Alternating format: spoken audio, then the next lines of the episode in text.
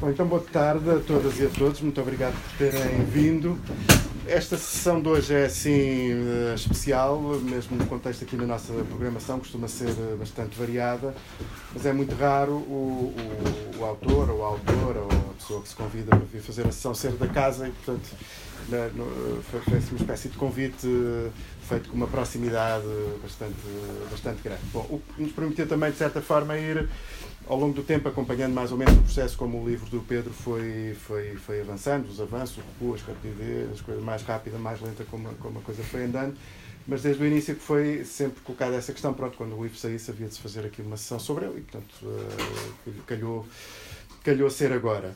Bom, o, o, livro o Pedro evidentemente falará sobre ele. Eu tenho ideia que estamos todos e todas mais ou menos em família, portanto dispenso-me de fazer uma apresentação muito exaustiva do Pedro Lagoa do livro também não o próprio fará, a, a, não ser dizer que é um, que é um, no mínimo que se pode dizer é que é um objeto singularíssimo e, portanto, uh, uh, digamos que eu, pelo menos por minha parte, é de facto um gosto enorme poder incluir a apresentação deste livro aqui nesta, nesta nossa programação. Bom, o Pedro então fará a sua apresentação, depois conversamos. O ideal é que depois toda a gente também possa olhar para o livro e, e, e, e comprá-lo também. Tá, Obrigado. Obrigado também a toda a gente por terem vindo. E.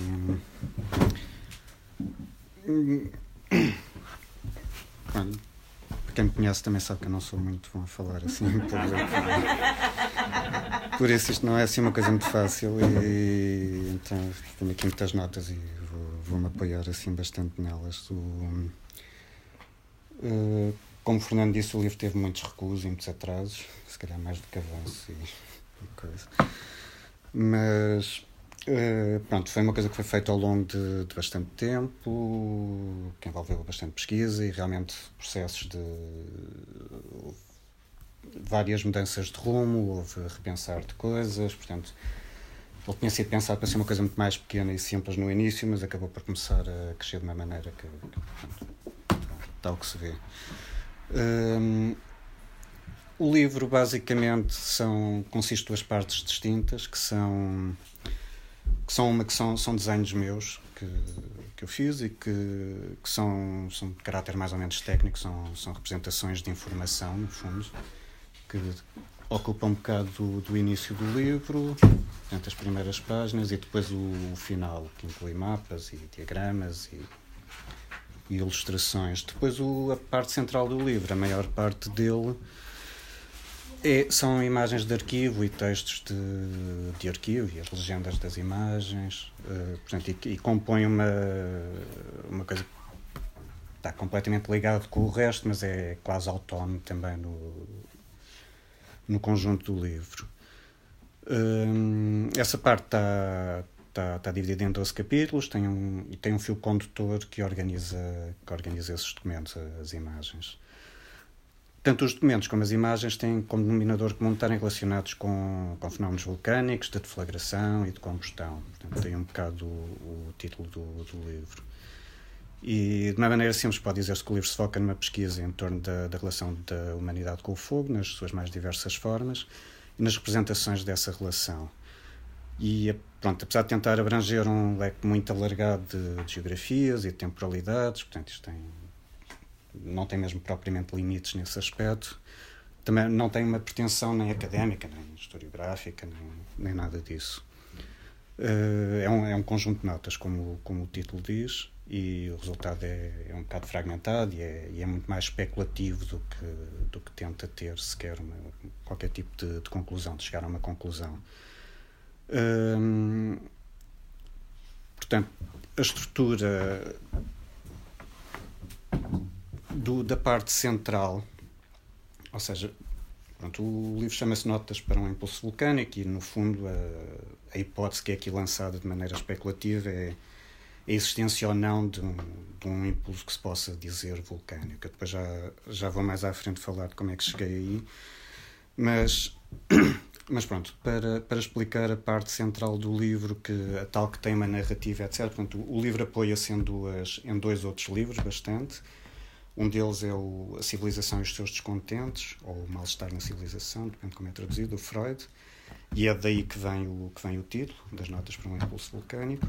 E o outro é Debaixo do Vulcão, do Malcolm Lowry, que, que organiza então a, o bloco central do livro, portanto, a parte das imagens de arquivo. Ou seja, no. É, é, quando comecei a pesquisar. Quando comecei a pesquisar isto, portanto, o, o leque de, de imagens de. Desculpem. Enfim, isto era tudo muito vasto e abria-se tanto que era preciso uma, qualquer coisa que organizasse uh, essa documentação, ou seja, e não sendo uma coisa historiográfica, não sendo uma coisa etnográfica, antropológica, seja o que for, portanto, não, não fazia sentido fazer uma, uma ordenação cronológica ou por tipologias, etc. Portanto, queria criar uma, uma narrativa que, que permitisse uh, uma liberdade maior para, para fazer essa para agregar essas imagens, para construir algo com elas. E, e aquilo que, que eu usei foi, foi o livro do, do Malcolm Lowry, que,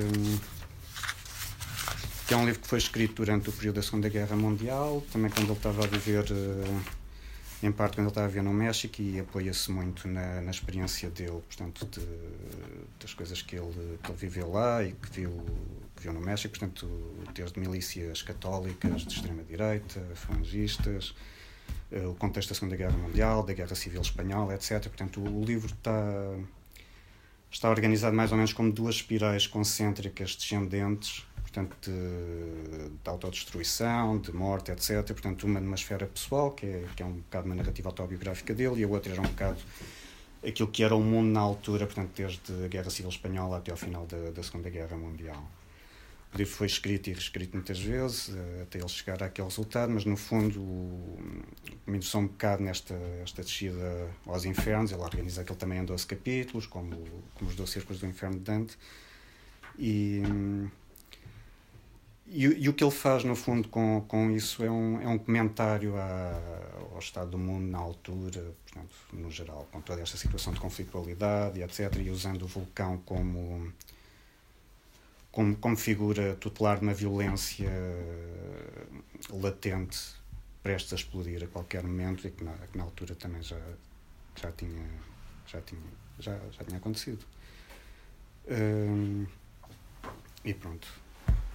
E, e, e, o que eu usei neste caso peguei no, no livro o, essa parte do livro deste livro tem um índice que é, que é um basicamente vai buscar a, a narrativa do do livro do Malcolm Lowry e há depois uma transposição, ou seja, depois adaptei a minha pesquisa para fazer uma, uma atualização do, do que seria um bocado este estado do mundo que ele faz no, no livro Debaixo do Vulcão para os dias de hoje, mas, e mantendo um bocado a liberdade temporal, portanto, que ele também anda para trás e para a frente no, no livro dele, portanto, começa no primeiro capítulo com, com, uma roda gigante um parque de diversões, que quando anda para trás há um salto para trás no tempo, quando anda para a frente a narrativa avança no tempo. Então isto permite também, ou eu aproveitei esse tipo de, de mecanismo, um bocado uma liberdade para também libertar a mim na maneira como estruturei isto para poder andar para trás e para a frente no tempo, misturar várias temporalidades diferentes e também ter poder colocar coisas dispares em, em, em associação, em confronto, depende do, dos casos, uh, no livro para tentar criar algo a partir daí. Um, e, e pronto, desculpa. E o Freud? E o Freud, vamos ao Freud. Então, mas eu vou falar de outra coisa, porque eu vou se calhar seguir aqui o roteiro, porque eu estou não está a correr muito bem. e pronto, isto é muito. Uh, o Freud vem um bocado pela parte da, da civilização, mas eu vou começar, porque já chego depois aí, mas é, é um bocado. O, o, contexto em que o livro surge era. começou mais ou menos a ser uh, estruturado e formalizado em 2018, finais de 2018, 2019. Mas eu se calhar vou ler um bocado o que tinha aqui na física, o calor está associado a processos de aceleração das partículas e elementos. Aumenta a sua instabilidade e potencia processos de transformação e de composição da matéria que são normalmente decorrentes da ação do tempo, ao mesmo tempo que aumenta a sua energia. De forma semelhante, também na política, o fogo ou o fervor das paixões acelera o fluxo dos acontecimentos e da história, precipitando decomposições e transformações. Destabilizando ideias de ordem, injetando uma dose renovada de entropia nos sistemas que afeta. Como diz Marder no, no livro Pyropolitics, o fogo é a força que anima, ao mesmo tempo causa perturbações ou rupturas, que se encontra por trás de todas as nossas ações e instituições. E a explosão é o símbolo por excelência desta piropolítica. O fogo está intimamente ligado a ideias de poder. Na maior parte das mitologias da origem do fogo, incluindo o mito Prometeu, o fogo encontra-se nas mãos de muito poucos ou de um deus apenas, tendo que ser roubado para poder ser partilhado com os mortais. O fogo é a face visível de um tipo especial de reação química exotérmica. Para a existência de fogo são necessários três elementos: combustível, oxigênio e uma fonte de calor. A combustão, produz, a combustão que produz uma chama é muito rápida e dura enquanto os três elementos continuarem presentes em quantidades suficientes. Origina uma transformação radical da matéria, em que os produtos resultantes são completamente diferentes dos iniciais, com mudanças de estado. A ação do fogo sobre a matéria aplica-se o termo consumo. A palavra consumo fala tanto do que se passa numa reação de combustão, como de deglutição, memória ou práticas económicas como as que regem a maioria das relações entre homem, sociedade e natureza. Nos finais de 2018 e no início de 2019, quando as ideias para o livro começaram a tomar forma, o ar aquecia a níveis sem precedentes na história moderna tinha-se vivido um verão em que se tinham batido recordes sucessivos de temperaturas e a paisagem mediática era marcada pelas chamas dos incêndios na Austrália, nos Estados Unidos, na Europa, no Círculo Polar Ártico. Havia um efeito de amplificação polar que tinha acentuado a desaceleração das correntes de ar quente, recorrente nos últimos anos, e que permaneceram estacionárias no hemisfério norte durante períodos anormalmente prolongados, concentrando bolsas de calor extremo e criando ondas de calor em zonas de altas pressões. Perto do final do ano, houve também a divulgação do relatório sobre alterações climáticas, produzido pelo IPCC, que tendo como objetivo estudar as consequências de um aquecimento global entre 1 grau e meio e 2 graus na temperatura média da Terra, as conclusões foram bastante mais pessimistas do que se tinha assumido até então. Com o relatório surgiu também a possibilidade de existência de um ponto de não retorno, que podia já ter sido atingido ou não, e que levaria a uma espécie de feedback loop climático exponencial. O resultado seria a reversibilidade da tendência acelerada de aquecimento, mas agora independente de, de qualquer ação humana.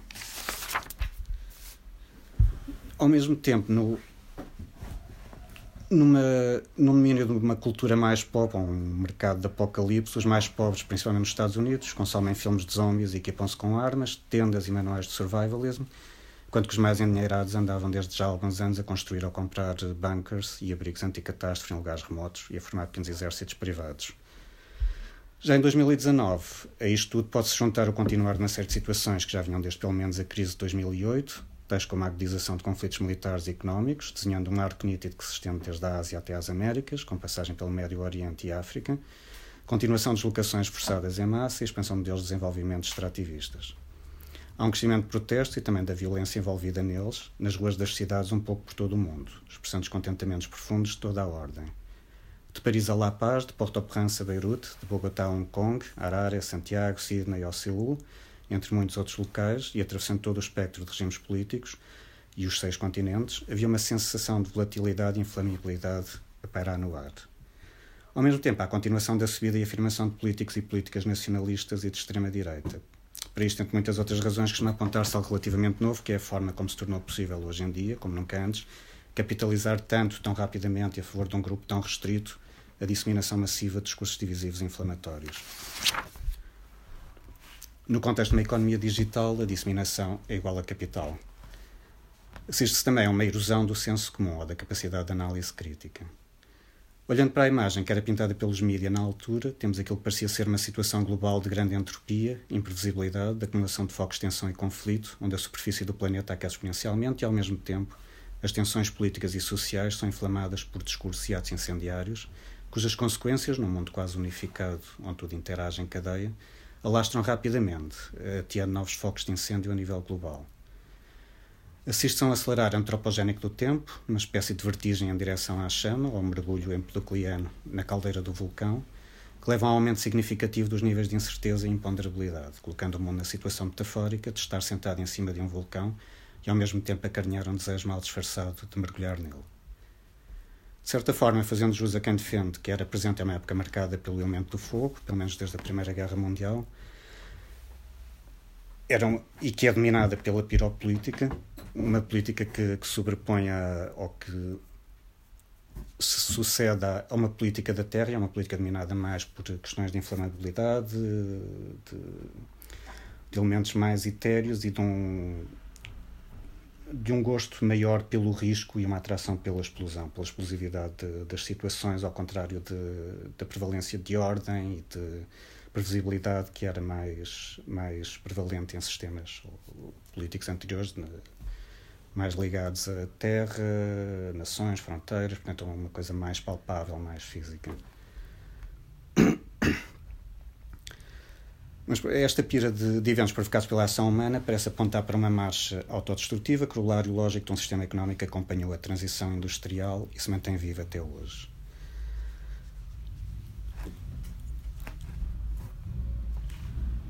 No, o que me interessou um bocado neste contexto foi, foi a forma como,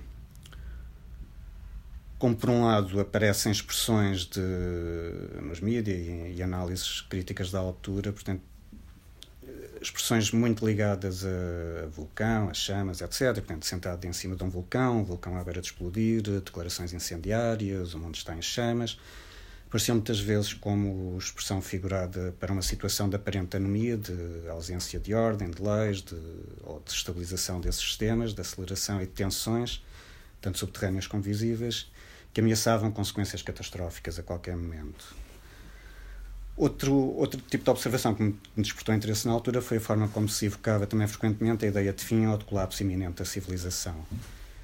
Esta ideia ou imagem aparecia usada tanto pela esquerda como pela direita e ainda em vários discursos ligados à, à crise climática.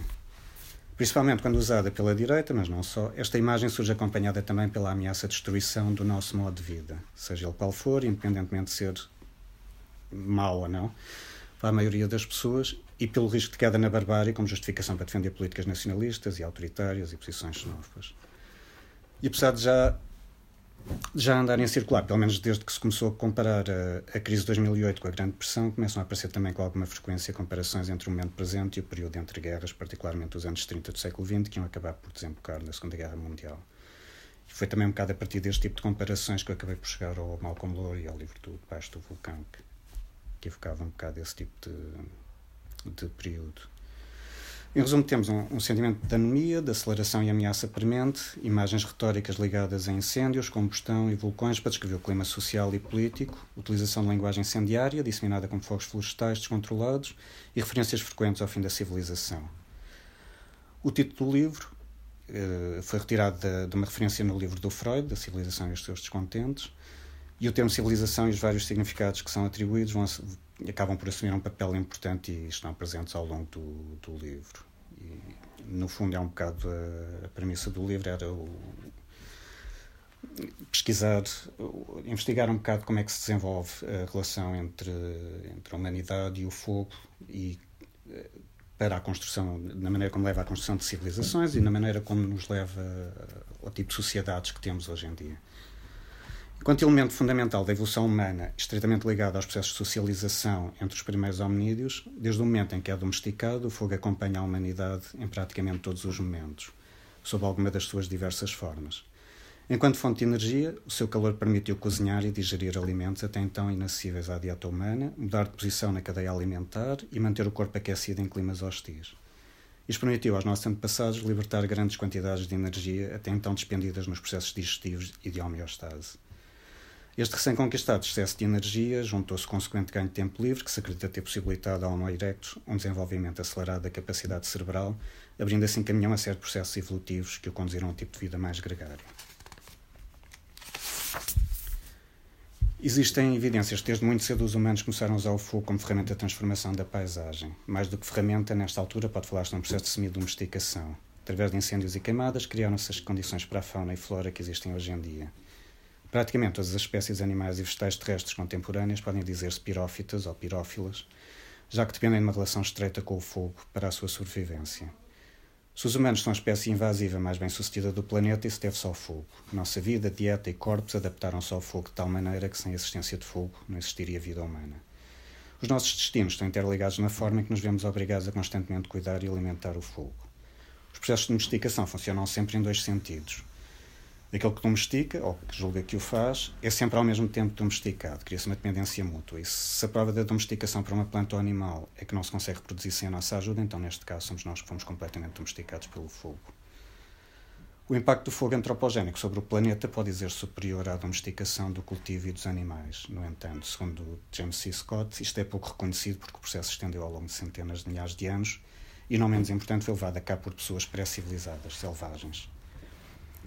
No que toca à história de como chegamos aos dias de hoje enquanto seres civilizados e não selvagens, e ainda que estas sejam disputadas hoje em dia, pode falar-se de duas correntes principais.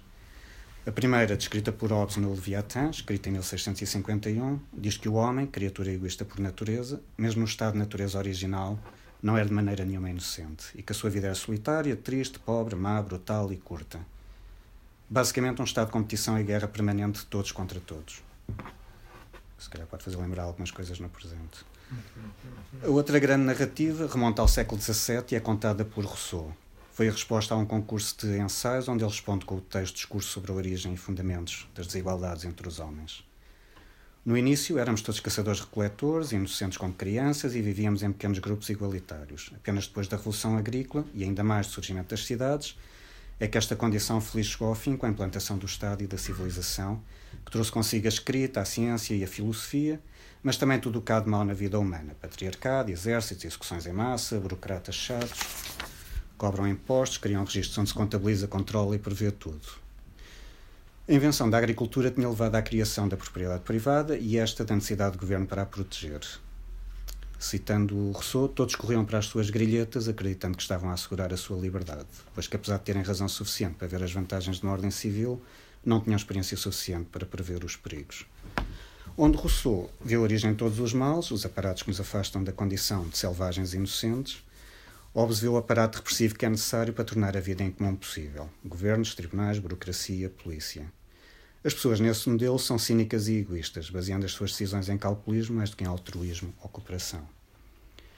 Segundo o arqueólogo, ah, segundo o arqueólogo David Wengrow, as civilizações são geralmente entendidas como entidades de longa duração e grande escala, que funcionam sobre e acima dos Estados-nação mas são Estados-nação que conduzem guerras em nome da civilização e constantemente exigem sacrifícios para que uma forma familiar de civilização, o nosso modo de vida, possa continuar a existir e não passe à história. Mas o que é realmente defendido? Valores abstratos como liberdade e democracia ou realidades concretas, tais como a maneira como nos vestimos todos os dias ou como lidamos com a morte? Quando se fala do início da era moderna na Europa, tende-se a enfatizar práticas cotidianas, gastronomia, padrões de comportamento, noções de puro e impuro, como sendo a verdadeira substância da civilização a partir da qual se constroem padrões. Mas quando se olha para o passado, para as primeiras civilizações, o foco é deslocado para as milagrosas inovações tecnológicas como a literacia, a metalurgia, a construção de monumentos, enquanto se ignora o contexto social e tecnológico em que estas emergem. Como enfatiza o James C. Scott em Against the Grain, não só as civilizações primitivas eram mais frágeis e menos apetecíveis do que se pinta, mas também eram extremamente dependentes dos ditos bárbaros. Um pouco à semelhança dos processos de domesticação, pode talvez falar-se também de domesticação mútua entre civilizações e, e as povoações nómadas ditas uh, bárbaras.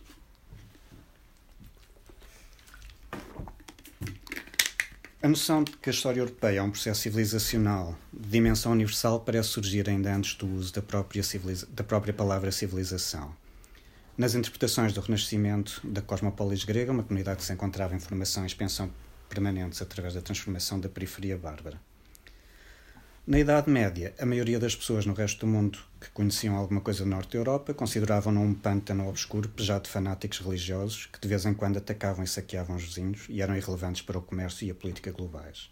Até começarem os processos de expansão marítima que tiveram como resultado o contacto com uma diversidade de culturas e formas de pensar até então desconhecidas, era um bocado este o papel da Europa no, no mundo.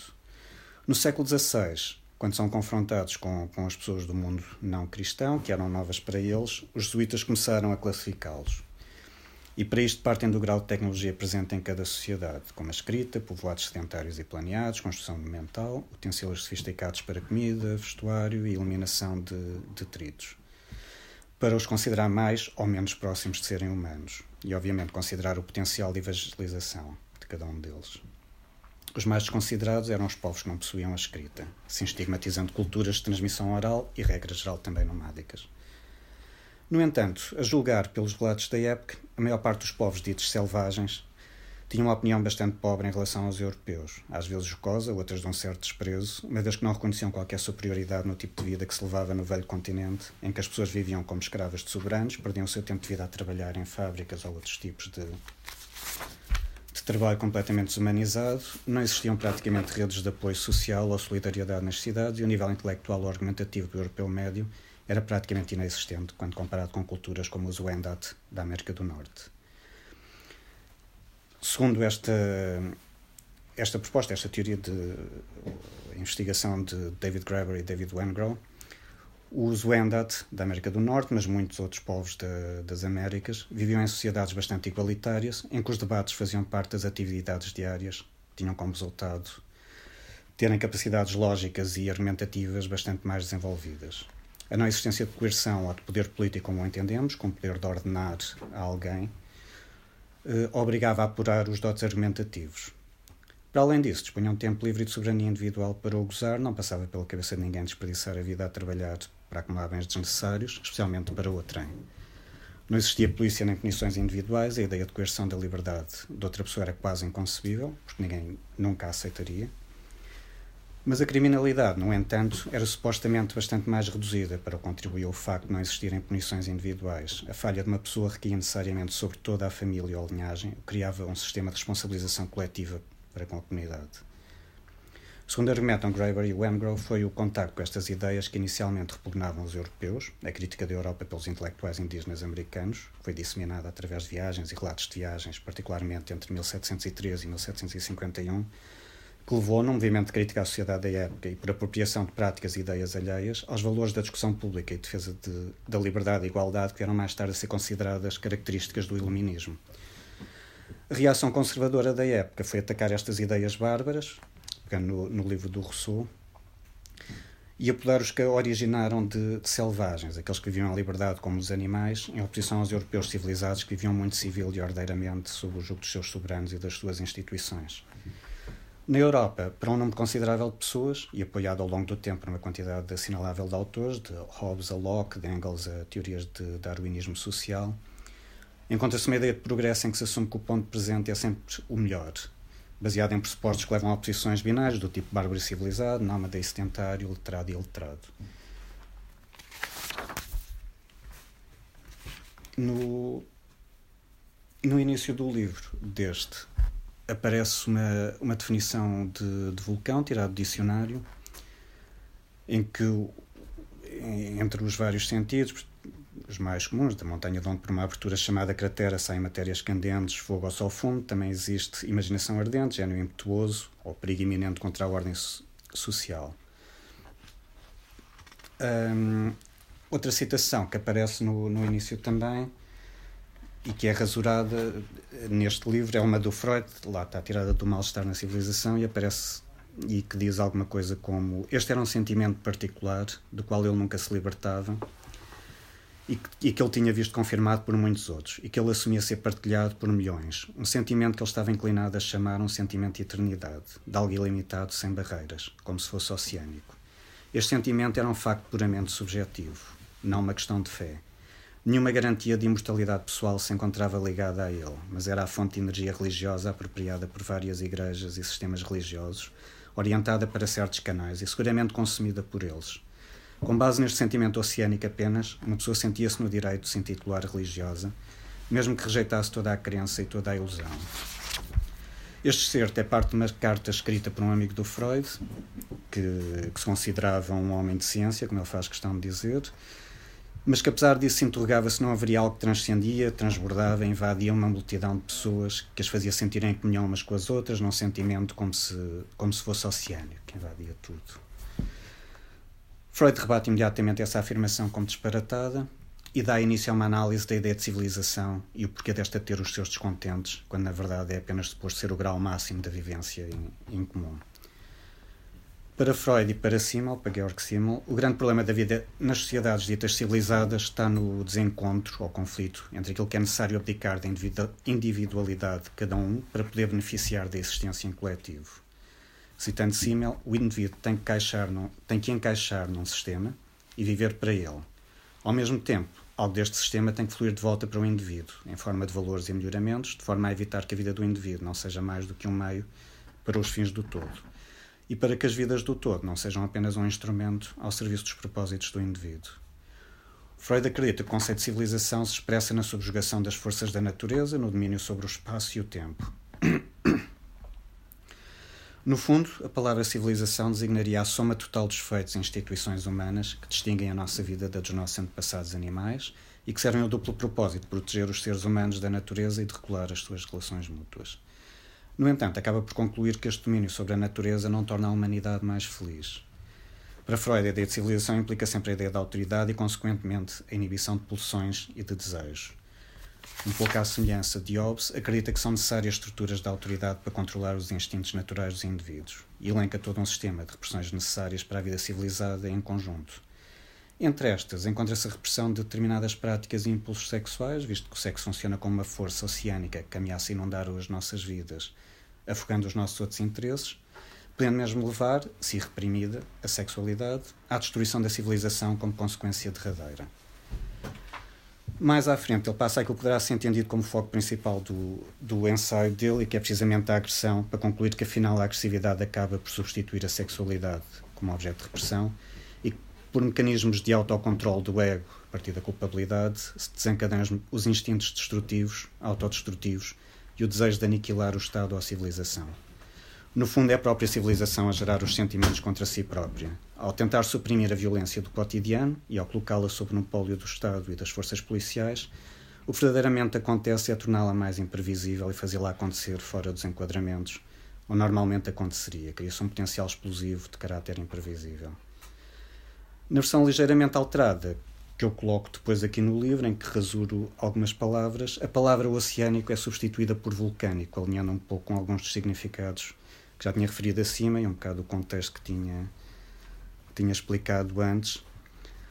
E, e, e, e, então abraça um bocado o, o, significado da palavra vulcânico naquele contente destrutivo, de explosivo, de atentado à ordem, deixando um bocado a interrogação se a vida nas sociedades contemporâneas pode de alguma forma ser conduzível à existência de um impulso que possa ser vulcânico, um impulso que acumule tensões subterrâneas como se acumula magma e vapor d'água nas camadas tectónicas, longe do olhar, mas que se pressente pode entrar em erupção a qualquer momento, desencadeando um fluxo piroclástico de consequências devastadoras. O...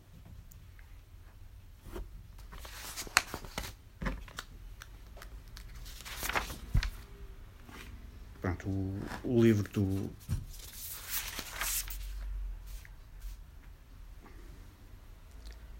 Pronto, o, o, livro do, do, Freud é escrito no período entre as duas guerras mundiais e, e provavelmente isso é uma das razões pelas quais já se devia estar a adivinhar alguma coisa e é uma das razões pelas quais ele faz aqui uma viragem anti-utópica na ideia de civilização, porque até aí era geralmente vista como uma. como, com ideias. Era, era vista através de um prisma de uma ideia de progresso, portanto era sempre o melhor ponto a que se podia chegar, que se podia atingir, etc.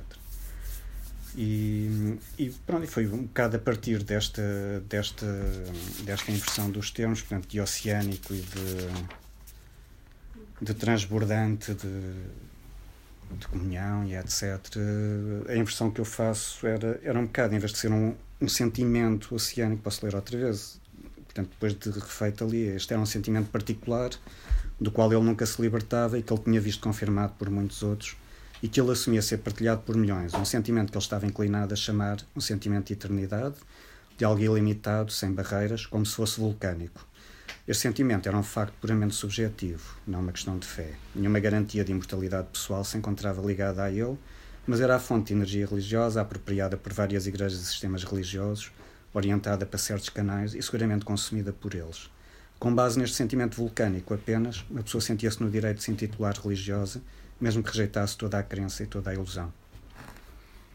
E pronto, isso é um bocado a partir daqui que surge o, o título e surge um bocado esta ideia de investigar a possibilidade existencial não de um, de um momento ou de um, um sentimento, portanto, a partir de um contexto que, como tinha descrito antes, assim um bocado apocalíptico, incendiário, se haveria esta, esta coisa. Muito bem.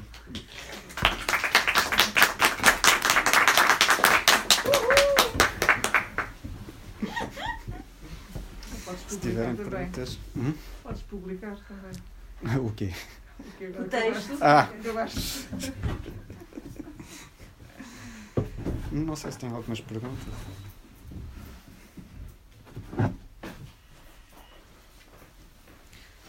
Há há outra questão que depois é interessante que estava a ver num, que é esta ideia do, do Freud da, da civilização, portanto, que está destes, eh, dos mecanismos repressivos, etc., mas que isso depois faz com que se encadeiem mecanismos que vão contra a própria civilização e, e há também a questão de, por exemplo, os incêndios florestais, os mega incêndios são muito mediáticos hoje em dia, mas na verdade, num conjunto geral, há, a quantidade de fogo à face da Terra é muito menor, porque desde a Revolução Industrial, aparentemente, desde que se começa a tentar conter e esconder da vista, portanto, tem mecanismos eh, de todo o tipo, eh, máquinas. eh, há, uma, há uma redução da presença de fogo na vida e na, no cotidiano.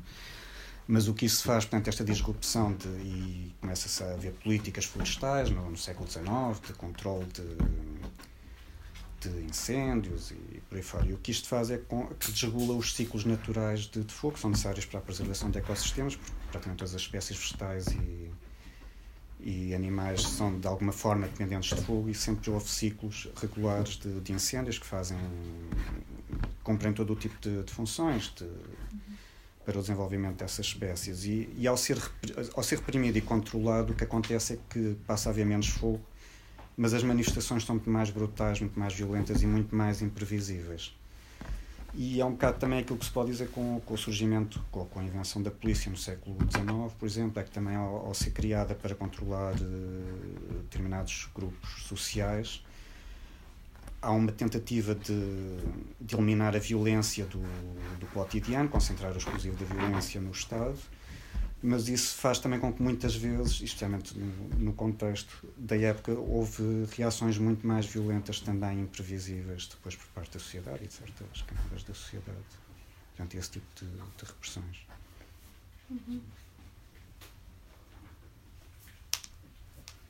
E é lindo o Isso é que falar um bocadinho sobre a, a- a dimensão do livro como, como arquivo. Isto é, ne- neste sentido, geralmente a, a ideia de arquivo mete-nos para uma, uma certa lógica de, de ordem, de enumeração, de elenco, de instrumento, de suporte para a produção de uma narrativa qualquer, de suporte mais ou menos objetivo, não é? De- Sim. Toda a apresentação que tu fazes no, do livro apresenta, eh, eh, leva-nos num sentido contrário, justamente uma ideia de caos. de- E, estava há bocado a pensar, ontem, por exemplo, tivemos aqui uma, uma sessão com, com, uma personagem muito, muito interessante, que era um, foi, um, foi ministro da Agricultura no período do PREC, portanto, assim, assim, uma vida cheia, só por causa, mesmo se fosse só durante aqueles meses já dava para ser uma vida cheia, mas bom. Ele, ele- um dos livros que ele veio cá apresentar ontem era, uma, era um livro sobre uma experiência de uma cooperativa em Trás-os-Montes, durante esse período do, do, do, na, na aldeia dos Cortiços, em que as pessoas se organizaram, tomaram os meios de produção e foi uma espécie de reforma agrária, uma mini reforma agrária de, de, de inspiração autónoma, etc., que, que aconteceu ali, que durou pouco tempo, evidentemente, e, e desapareceu rapidamente. Mas bom, foi uma experiência que ele eh, pretendeu agora eh, documentar, apresentar e tal. E ele estava a contar que tinha podido escrever esse livro agora porque há 40 anos atrás tinha sido autorizado pelo pessoal lá dessa cooperativa a fotocopiar toda a documentação, da, a, a, fotocopiar o arquivo, Sim, sim, sim. o arquivo da cooperativa. E depois acrescentou uma coisa também muito curiosa, que foi, eu escrevi o livro a partir desse arquivo e dessas memórias e tal, mas guardei o arquivo, não fosse depois agora virem dizer que isto era tudo mentira. Eu estava a pensar, bom, é isto, seja, o arquivo era a espécie da legitimação objetiva, da objetividade que lhe permitiu produzir a sua própria narrativa. O teu livro parece, pela apresentação que tu fizeste, parece ir justamente em sentido contrário, Vai, o arquivo, ele próprio como uma narrativa, mas sem, Assim, sem sequência, digamos assim, sem... Bom. Assim, o- os arquivos geralmente têm uma narrativa em si, que é a narrativa da, da sua criação e a maneira como são organizados, etc., como tu tinhas dito. Eu não, não acho que este livro seja um arquivo. Eu acho que isto é mais, o, ou seja, isto parte de um, de um arquivo para, para lançar pistas de narrativas. Mesmo assim, não são, não são conclusivas, ou seja, não. também pela maneira como eu geralmente trabalho, por associações de, de ideias, de, de, coisas, de colocar coisas dispares em, Em relação. em relação para ver o que é que acontece. Hum, acho que abre o potencial para quem, quem tem contacto com o livro de poder, eh, se Fazer calhar, a- abrir muito mais narrativas para si próprio do que, do que isso. Ou seja, o, o livro, no fundo, tem. Tem três, quatro narrativas minhas, entre aspas, que eu acho que depois podem abrir muito mais. Ou seja, tem o índice eh, tirado do, do livro do, do Laurie, cria uma narrativa, aquilo pode-se ler um bocadinho quase como pelo menos uma sugestão de uma narrativa, ligeiramente fragmentada. Tem as imagens que fazem uma- a transposição desse, desse texto, do índice, que criam uma outra narrativa. Depois tens as legendas das imagens, que foi deliberado não ter junto para poder criar um outro nível de narratividade que já é independente, mas que pode sempre depois verificar. Que eu acho que cria outro nível de narrativa. E depois há os textos que eu ainda coloquei para, para complementar algumas das legendas das imagens. Pronto, aí já pode ser esticar um bocadinho a coisa, mas pode-se dizer que é um quarto nível de narrativa também que se cria aí. Mas a, mas a ideia, para mim, também é um bocado como, como faz sentido. Não, não faz sentido criar um- uma coisa fechada, ou, seja, não, isto não é para veicular uma ideia minha. Isto é mais para tentar. É uma pesquisa que fica em aberto, como eu disse, não, não estava à procura. Não, estava à procura de descobrir um impulso vulcânico ou não. Isso foi só um bocado o leitmotiv para poder trabalhar e organizar uma série de coisas. E que, e que depois permite organizar isto funciona de uma certa maneira para mim, mas que depois abre, acho eu, para, para muito mais para outros. Não, não tenho intenção de ser um statement definitivo sobre, sobre nenhuma, nenhuma das coisas que tento abordar. E tu, não, tu deves ter descoberto ime- 500 mil coisas sobre fogo e vulcões e. Como é que resististe a pôr tudo aqui? Quando comecei a pedir orçamentos às gráficas, Certo, ia ver o, quanto é que se cobrava de direitos de autores pelas imagens certo. para utilizar. É um bom orientador. Não, eu acho que juntei, devo ter juntado para aí 3 mil e tal imagens. Pois, imagino, claro. Estão aqui umas 300 e tal, acho eu. Claro. 400. Certo. E vai haver continuidade para esse trabalho? Para... Pá, nas condições em que este foi feito, acho difícil, porque isto foi. Foi, foi um trabalho intenso. Uh, foi difícil. Mas, não sei, assim, há aqui muito material. Estou a pensar, uh, provavelmente vão haver algumas coisas que vão sair daqui. Lá está, é um bocado. Uhum. Porque realmente está aqui muita, muita coisa. Uhum.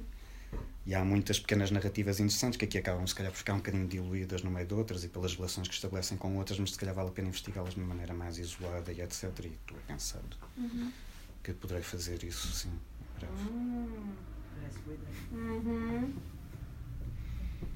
É, Depois, depois do, do livro do Debaixo do Vulcão e de todos, de todos de todos os parceiros que tu foste buscar ao Freud, o que é que, o que, é que tu o que é que te fez eh, fazer este livro? Uh, o Freud e o, e o Laurie vêm depois da, da intenção de fazer o livro, não vêm. Vem depois, ok, ok. Sim, vem depois de eu ter é começado isso, a é pesquisar um interesse. Pronto, eu tenho Eu um, queria perceber se, se tinhas lido e eu tenho umas O coisas Laurie a eu li há. aqui, ou se, ou se eu tenho coisas a fazer e depois fui, fui ler o, o Debaixo do Vulcão e toda a outra pesquisa do Freud. O, pronto, eu tenho um outro projeto que, que se chama Arquivo de Destruição e onde coleciono uma série de, de documentos também de, sobre vários tipos de destruição, dirigido contra estruturas físicas, materiais ou contra ideias e conceitos abstratos. Portanto, isto é um bocadinho na lógica de, desse, desse projeto e, portanto, sempre um interesse em pesquisar este, este tipo de coisas destrutivas. Há, há, de facto, isto vem bastante do, do contexto da época que eu descrevi, de final de 2018, 2019, em que realmente Sim, sim. havia um, uma espécie de aceleração de acontecimentos, uma coisa que parecia que ia arrebentar a qualquer momento. E de alguma forma a pandemia parece que fez uh, acalmar um abrandar, bocado é? e que também me fez repensar depois muito o livro, porque realmente o contexto mudou. Aquilo que eu previa que fosse a continuação do contexto mudou de repente. Um, mas começou por aí. O livro do Debaixo do Vulcão eu tinha lido já há uns 20 e tal anos né? atrás. Sim, claro, fui claro, reler é, outra claro, vez, é. fui reler o Por Cima do Vulcão, que acho que tínhamos para aí algures, já foi, em que, ele, em que ele explica um bocado a estrutura do livro, que me ajudou bastante também para depois construir este índice. O Freud eu tinha lido uma parte mais ou menos recentemente, depois voltei a ler o livro outra vez também para, para ver, e foi um bocado aquela parte inicial, a ideia do impulso, do, do, do impulso oceânico, aquele sentimento, etc., que, pá, ao ler aquilo realmente é- parece uma coisa um bocado ingênua e dá vontade de torcer aquilo e fazer qualquer coisa. E foi um bocado. Pronto, é difícil explicar porque não, não são decisões lógicas ou lineares, é um bocado tipo, depois de veres muita coisa, dá qualquer coisa que faz um clique, era porra se fosse vulcânico.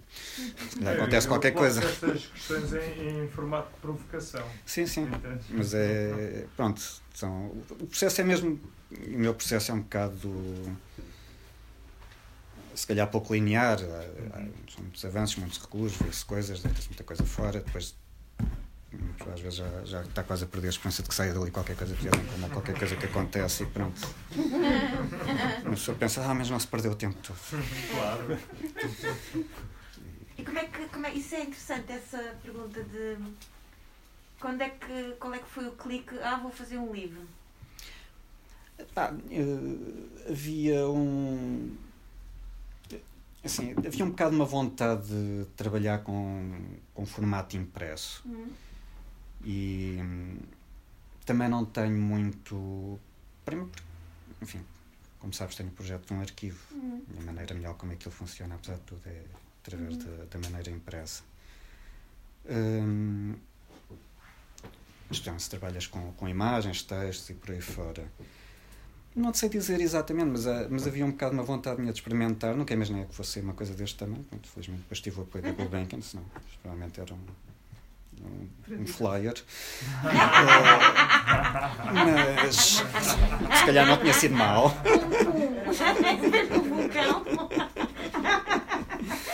Mas, mas não sei, a ideia foi crescendo. E mesmo quando eu apresentei o, o- a proposta à Gulbenkian, isto tinha metade das páginas previstas. Eu já achava, isto dá margem para. Pronto, se quiser ter páginas em branco. Depois, quando isto começou a crescer, é que.